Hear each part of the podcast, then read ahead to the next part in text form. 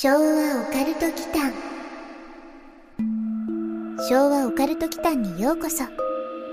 ここは昭和世代のおっさん二人が令和の今実話怪談や都市伝説オカルトスポットについて異なる立場に分かれてゆるーくディベートするチャンネルです。どうぞごゆっくり。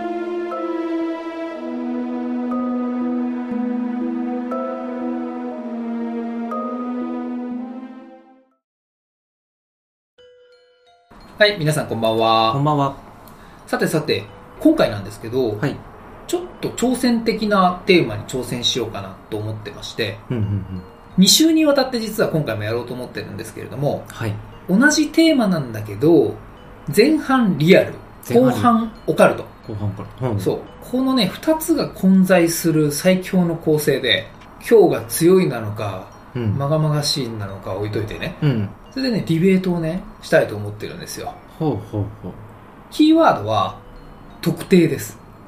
特定。特定前半はねうん。例えば誰しもが遭遇しそうなネットで起きた怖い話みたいな感じで後半もネットなんだけどそんなのありえるの？これオカルトじゃないの？っていう思わずゾクゾクしちゃうようなそういう特定エピソード？あ。はい。はい。これを2週にわたってちょっとやろうかなというふうに思っていますなるほど。いいですね。うん。うん昭和オカルト祈間はいというわけでまず前半はい。ネットで本当にあった怖い話っていうのをベースに展開したいと思いますはい。今回はね、うんまあ、。その現象がオカルティックな超常現象によるものかうん。または人為的に引き起こせるのかという点でいつも通りゆるくディベートしたいと思いますよ。まあ、なんせね別に2人ともねスーパーハッカーなわけではないですからうね、ん。自分はマサより遅れて IT 系の会社に入ってるから、うんまああまり年数は遅れてはいないけどね、うん。うんまあでも結構 IT で数年っていうと隔たりがあるじゃないですか。重要な時期はあったよねそうだよね。まあでも、あんまり昔のアングラー文化とかうんうんまではちょっとわからないんですよね。わからない人がいいと思う、うん スーパーハッカーと言わないあたりもうん何かの隠語なんですかね。隠語というかね別称かな あの主にねテキストで表現するときはね半角仮名を使うしきたりがあったんですよネットマナーとしてねはいはい。ネットというか、まあ、昔2ちゃんとかでうん。炎上の対象になったようなやつがねうん。存在しない架空の PC に詳しい友人の存在を匂わす時なんかにうん。揶揄されたのが始まりとされてますね。よくさ俺をバカにしていいのかって知り合いのハッカーに頼んでお前の住所も名前も分かるぞみたいなさそういう書き込みがね昔はよく あったんだ。そうそうそうそう煽られた人がねそういうのしたりしたんですよ、はいはい。うん、ネットワーク系ではないから、今でもあまりその辺詳しくないんですけど、うんうんうんうん実際わかるもんなんですかね、そういうの。あ住所とか、うん。名前とか、IP アドレスから住所っていうところ。あ法的措置が取られて、プロバイダーに開示請求とか行けば、まあ、それはわかると思いますけど、あうんうんうんそうでない状況でね。あそういう措置を取らずに分かるかどうかってこと？そう。あああのねだいぶ限定された条件だったら昔なら可能だったかもしれないですあんまりね専門的な話をここでする予定はないんだけど、実はね第2回で僕一人でそういうのやっちゃってるんだけど。やってましたね。そうそうそうそう、うん。IP マスカレードしてプロバイダーの IP でネットしている人を特定するようなそんな本物のねうん。テクニックを持った人っていうのはそもそも炎上するような人物を助けたりはねしないですよ、うん、特に無償では絶対やらないと思う、そっか。うん、だってまあ一応犯罪行為をねうん。行わないとそういうのって割れないですから。昔ならか。うん、そうだね、まあ、うんその FQDN とかね、ちょっとうん DNS 系の専門的な話になりそうなんで、うまくそこを回避するように説明するとね、うん。まあ、昔は IP アドレスを逆引きっていうのをやると、ホスト名として会社名とかが出ることがあったんですよ。うんうん。何々 .co.jp みたいなね、はいそれで会社が割れたりとかはよくあったんですよねうん。うんうん。うん、それはね、事例としてはね、頻繁でしたよ。はい。うん、例えば、自社を批判された記事に対するうん。スレッドで、なんか煽られて、うん。あの擁護してた人が節穴トラップに引っかかって、うん。そしたらその会社だったみたいなね、まあ、今でも行政とか大学のネットはそういう風になってると思うんですけどねうんうん。でもね住所までっていう風になると合法的な部分からたどるのは結構無理じゃないかな難しいんだう。個人でそのグローバル IP を契約していたとしても、うん。タイダーっつってねうん。まあスラ32だと1つしか使えないんで自宅のルーターに IP が振られるわけじゃないですからね、うんうんうん、やっぱりプロバイダー側で契約者情報にアクセスとかしないときついですよね、うん IP アドレスだけなら。うんなるほど。うん。わからん。あごめん、うん、はい。というわけで、はい。あ流された。はい というわけで、はい。今回は、はい。自分がネット上から前から気になっていたネット怖い話の事例うんうんうん。をピックアップしてみたんで、うん。やすくんにね。はい、うオカルトという視点からん、うん、現実にあったというスタンスでいきますんで、はいはい。まずはそのスーパーハカー的なあれでうん。論破してくれればいいです。なんか、ハッカーって言われたね、今ね。うん、ささらし者感やばいんですけどね。うん現在はただのしがないウェブマーケターに過ぎないんでね。転身しちゃったね。最新、まあ、観光系行っちゃったからね。そうだよね。うん、最新の技術からだいぶ離れましたよ、もう。まあ、とりあえず、できるだけ、うん、やってみましょうか。できるだけで、うんはい、できるだけお願いします。まずね、はい。文春オンラインで掲載されてい文春た、オンラインはい漫画家さんに起きたツイッターの怖い話からですね。ツイッターね。はい、ツイッターね。はい。ツイッターの怖い話からですね。はいこの方、い。普段からツイートする写真の場所を知らない第三者にうん。ことごとく当てられていて、場所を？場所うんうんうんうん。を当てられちゃっててうん、リプで特定されたという内容があったんですけど、ほこれは背後霊とか、うん。その手のオカルトなのか、う。うんうんうん。またはイマジナリー逆フレンド的な？逆逆フレンド？逆フレンド的な被害妄想なのかでいうとどうですかね、はあはあはあはあ。やすくんから今提起された文春オンラインのやつ見たんですけど、うんうんなるほどね。とね、画像から場所はね、分かるケースもあるんですよ。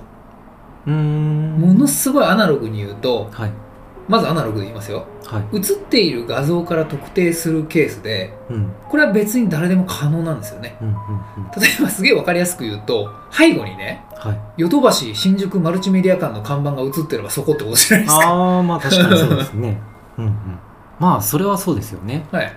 テクニカルに判明するにはどうするんですかねあそっか画像保存して、うん Google 画像検索とすれば似たような場所ならヒットしますかねそれもね、一つの方法ではありますかね。はいはいうん。でもね、女性なんかはね、特定されにくいように故意に調整して写してるんですよ、画角をね。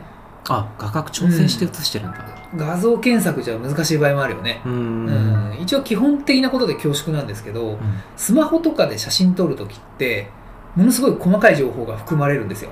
うーんデジ1でも当然そうなんですけどね。うんうんカメラの種類だったり、レンズの型番だったり、うんマニュアルで撮ったらその設定とか録音とかも全部記録されてるんですよ。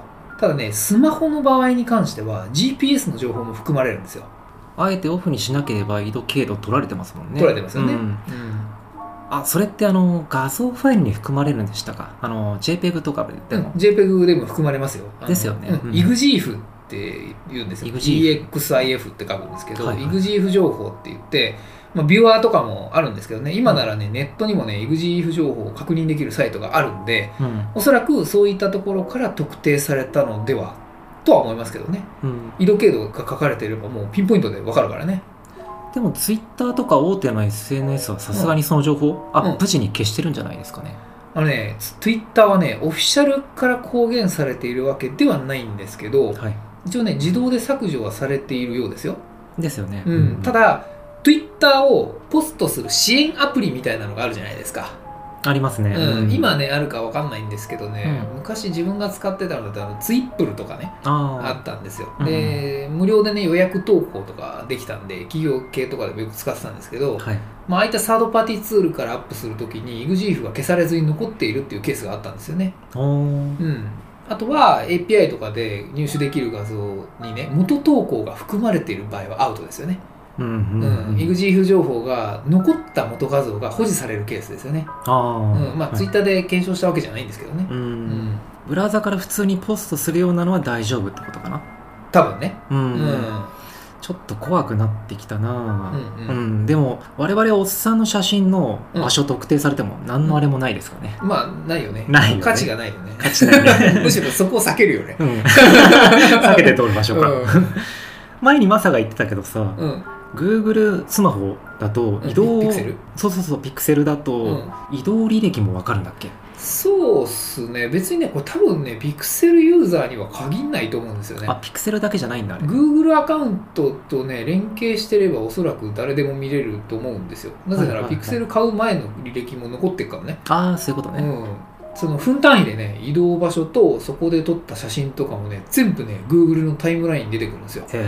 もしねご存知ない方はねぜひ検索してみてください。Google タイムラインで検索すると見れますからね、うんううん。んこれがねまた何年も前までね遡れてねうん。まあ、たまにねあの眺めてると楽しいですよ。あこの日この日ここにいたんだみたいな。ああ、うん。なるほどね。けどそれやましいことがある人だと気が気じゃないですよね。あまあやましいことがある人は消したいよね。消したいよね、うん Google アカウントが割れたらもう完全にプライバシーアウトじゃない？まあ Google にはそもそももうあのアウトっていうか漏れてんだけどね。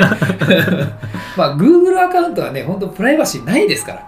ううん。まあ、気になる人は例えばね自分以外の人にアクセスしてほしくない人うん。とかだったら、まあ、Gmail の画面の PC で見た時にねうん。株とかにあるアカウントアクティビティの詳細ってとこを見ると、まあ、どの IP アドレスとデバイスからいつアクセスがあったか分かるようになってるんですよ。ああだからそういうところからまあ自己防衛するしかないんですけどね、うんううん。ん。まあ、ちょっと話戻しますけどはい、実はね本当にあった特定方法っていうのでうん。もっと怖いのがあるんですけどね。もっと怖いの、うん。それはねはい。目です。目？うん。目って、うん。あの目だよね。何かのツール？あツツールあ目っていう隠語のなんかのツールだっていうこと？うん、ううん。んあのねありそうだけど違う。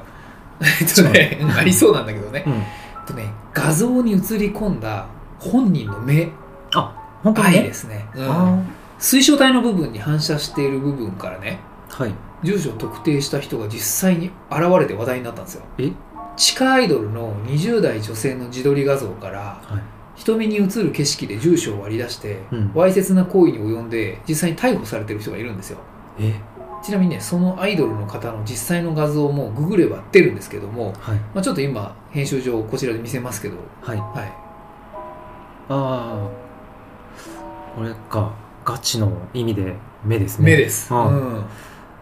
でなんてことない可愛いアイドルのうん。普通の自撮りだよねこれね。まあ、普通はそういうふうに撮るんですけどね。うん。うんこれを極限拡大してうん。住所を特定うんうんでなんかハッカーよりすごくない？すごいよね。うん。本当そう思う、うん。うん。その能力もっと別なことに使えばいいのに。それで多分ねこの事件を見た人のね80%ぐらいが同じことをね 考えたと思うんですけど、うん。まあねこの事件ねヤフーニュースかなんかで流れてきたんですよ。はいはい。正直自分もね驚きましたよ。ギターのツヤツヤした部分とかね。うん。車のボディとかさそういうのならわかるんですよ。はい。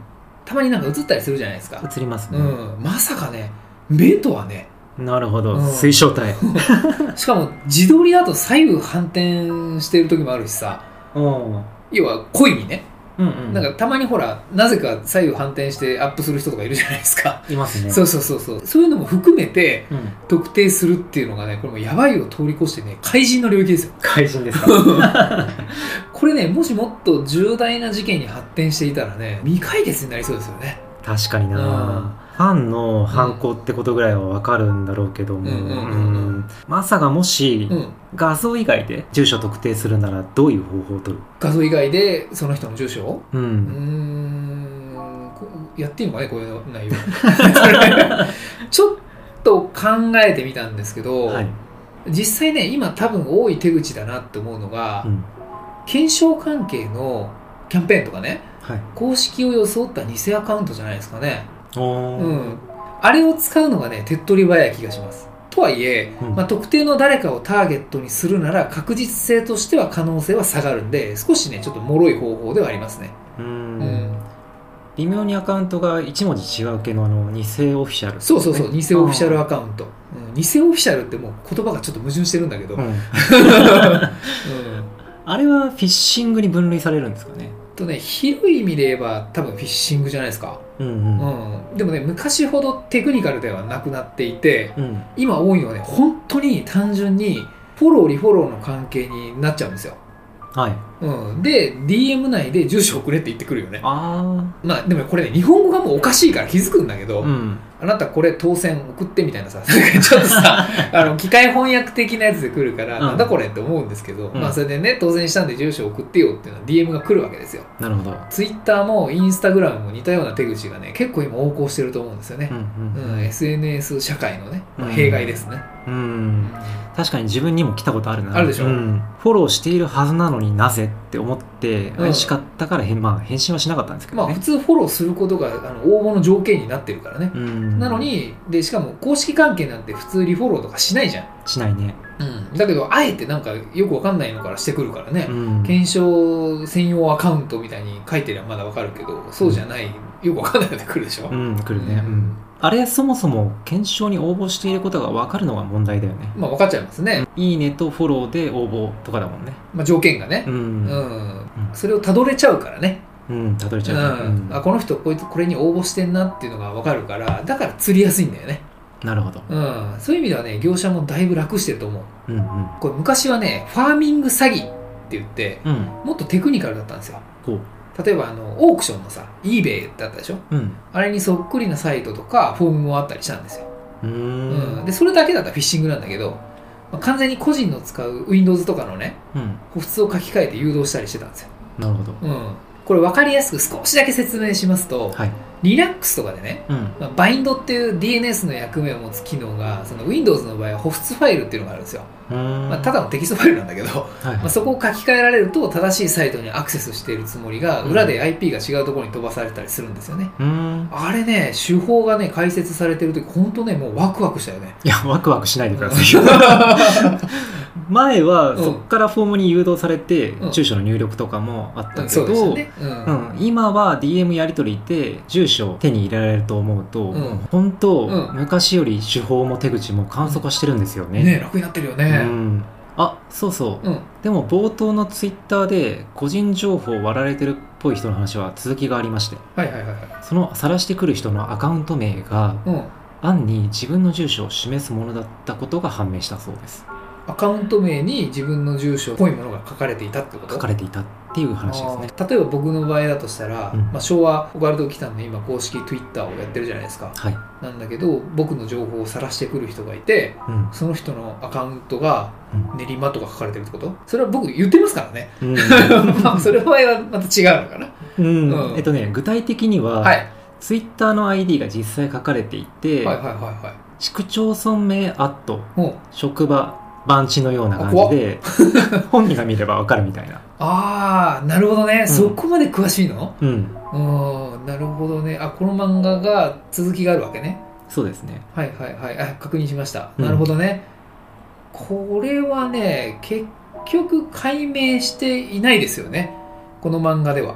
うん。うん。おそらくこの人のことをよく知るリアル知り合いの支援って可能性が高そうだなと思いますけどね、ああ、うん。まあ、場合によってはその IP アドレスからね市区町村まではすぐ分かったりする場合があるんですよ。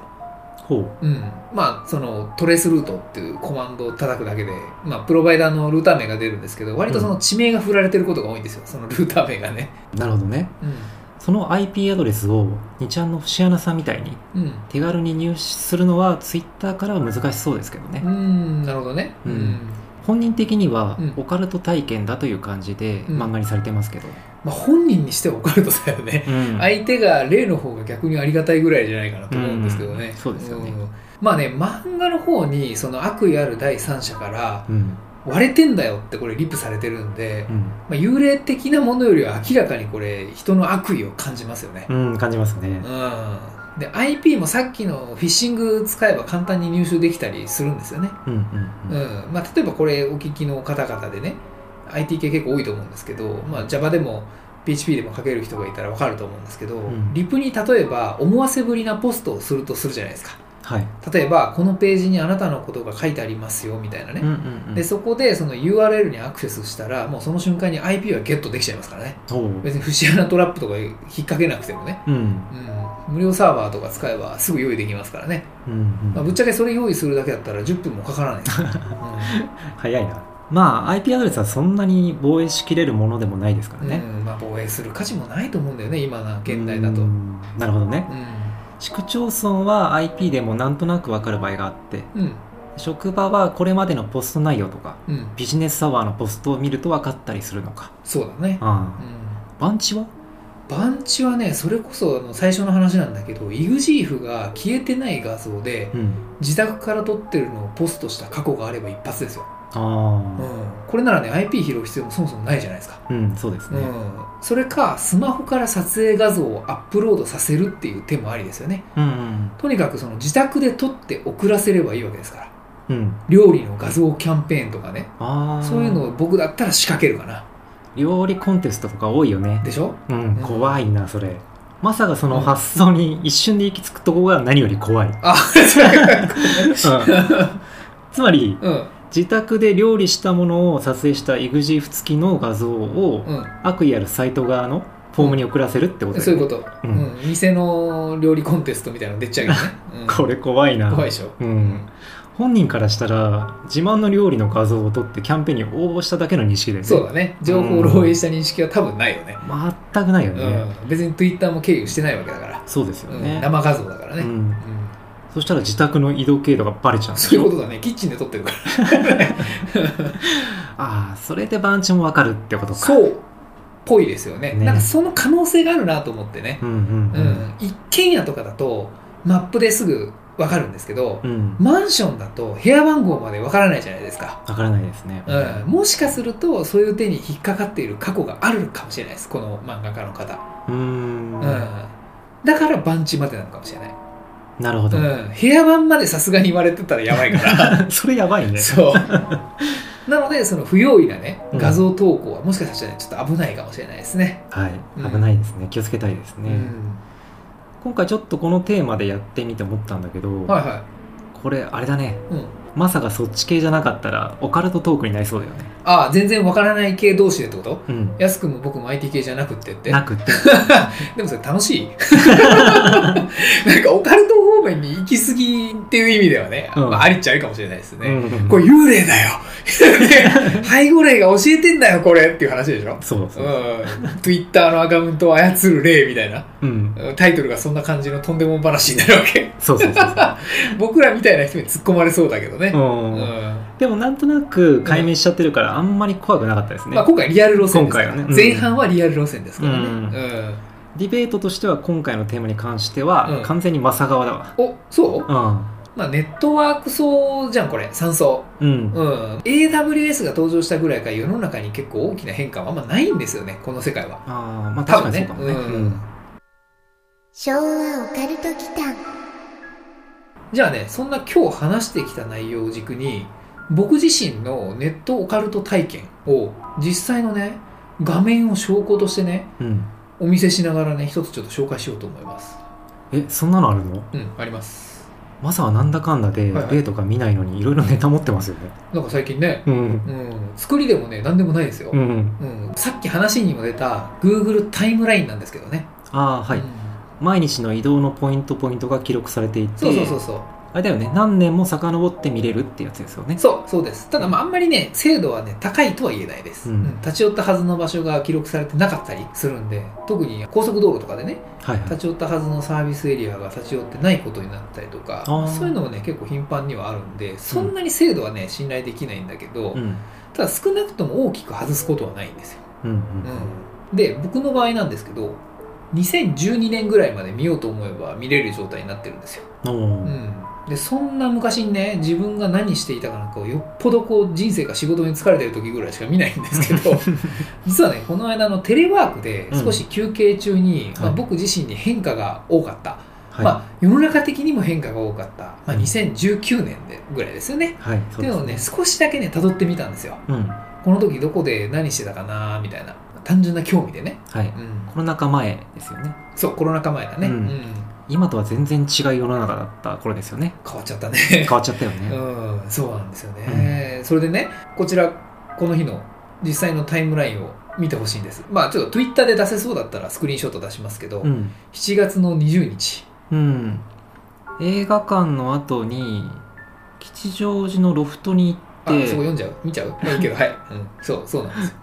あれ？この何？この長いライン。ちょっと辿ってみてもらっていいですか？はい。うんなんかめっちゃ長距離移動してるね。してるように見えるよね。うん。うん。天神山古墳？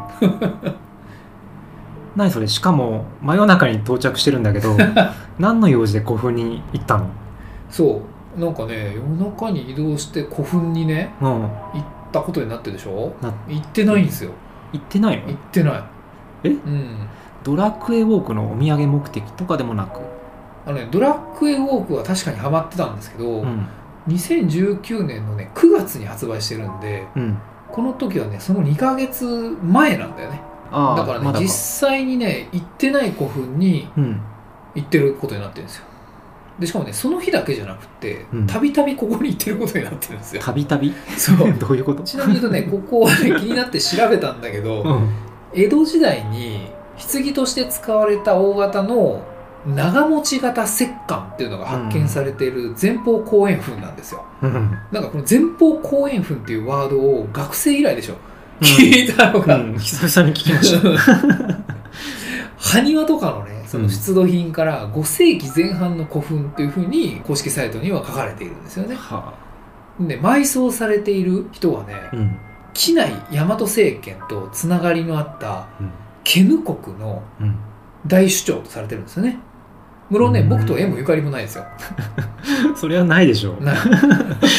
しかもなんか不気味なのが、うん、マサの移動ルートが完全な二等辺三角形になってるところで、なってるね。うん。確かにね。うん。これそれぞれの辺の中央から線引いて交わるところになんかあったりするんじゃレイラインみたいなやつ？うん。これもまだあれじゃないですか。やりすぎの ミスターのあのあれじゃないですか。じゃあそういうふうに言うと、うん。そうこの古墳がキーポイントなんだよね。みたいな感じだよね。気づけ。そろそろ気づけ。あなんなきはいないけど、うん。まあ、そんな感じなんですよ。だからね、うん。Google タイムラインの、まあ、バグといえばそれまでなんですけど、うん他のねタイムラインにねここまでひどいのはないんですよ。うんうん。都内のねかっぱ寿司に行った日がね、うん。なんでかその愛知県の豊橋市のかっぱ寿司に行ってるっていうのがあったんだけどでもこれちょっとかっぱ寿司っていうことで合ってるんですよ。活発ながりだもんね。そうそうそうそう。これがねまたもやね僕の現代風のうん。令和ネット会談の一つ。Google タイムラインの回。です。なるほど。新しいでしょ？新しいねうんこれテーマにできるんじゃないですか？これできそうだよね、うん。まあ、これでですね僕らの昭和カルト期間のタイトルの中にも、はい。令和風なオカルトが2つ並ぶわけですよ、ううん。んどこもバイクシェアとうん。Google タイムラインの。これね僕らならではじゃないかなと思うんですけどね。うん。面白いか置いといてね、でもねこれはよくあるバグだったらもう別になんていう話はないんですけど、自分的にはねちょっとこれ見てて不気味だなと思って。うん、いやでもオカルト視点で見ていくと楽しいかもしれないですね。ねそういうのをオカルト視点に変換していくのが面白いですよね。そうですね、うん。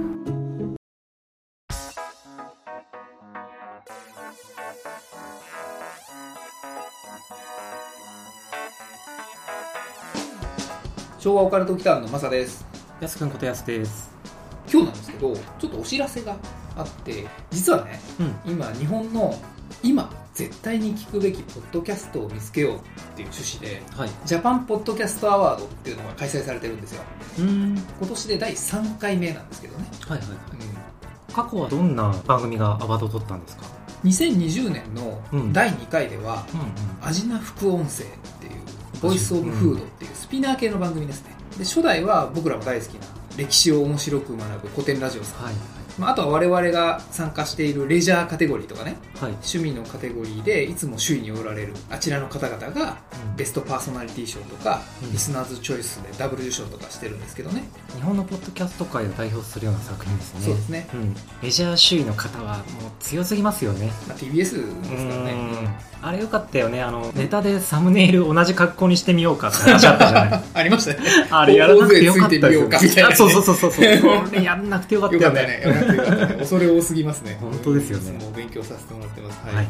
そんなわけで僭越ながら我々もねしっかり次戦から申請はしてみたんですけれどもこちらの番組をお聞きいただいている皆様もうん。もし当番組がお好みのようでございましたらぜひはい。Google でうん。ポッドキャストアワードで検索するか僕らがやっている超オカルト機関の Twitter はいの方で定期的にポストしてますので、うん。まあ、そちらからリスナー投票にてご投稿いただけるととても嬉しいです、はい嬉しいですね、うん。項目は番組名その番組が好きな理由。うん、これはもう皆様の5人にお任せします。はいそうですね、はい。年齢性別あとメールアドレスぐらいですね。うん。うん、あ投稿する内容がね、はい。うん。もうほんの5分だけ時間が取れる時にぜひお願いします。はいお願いします、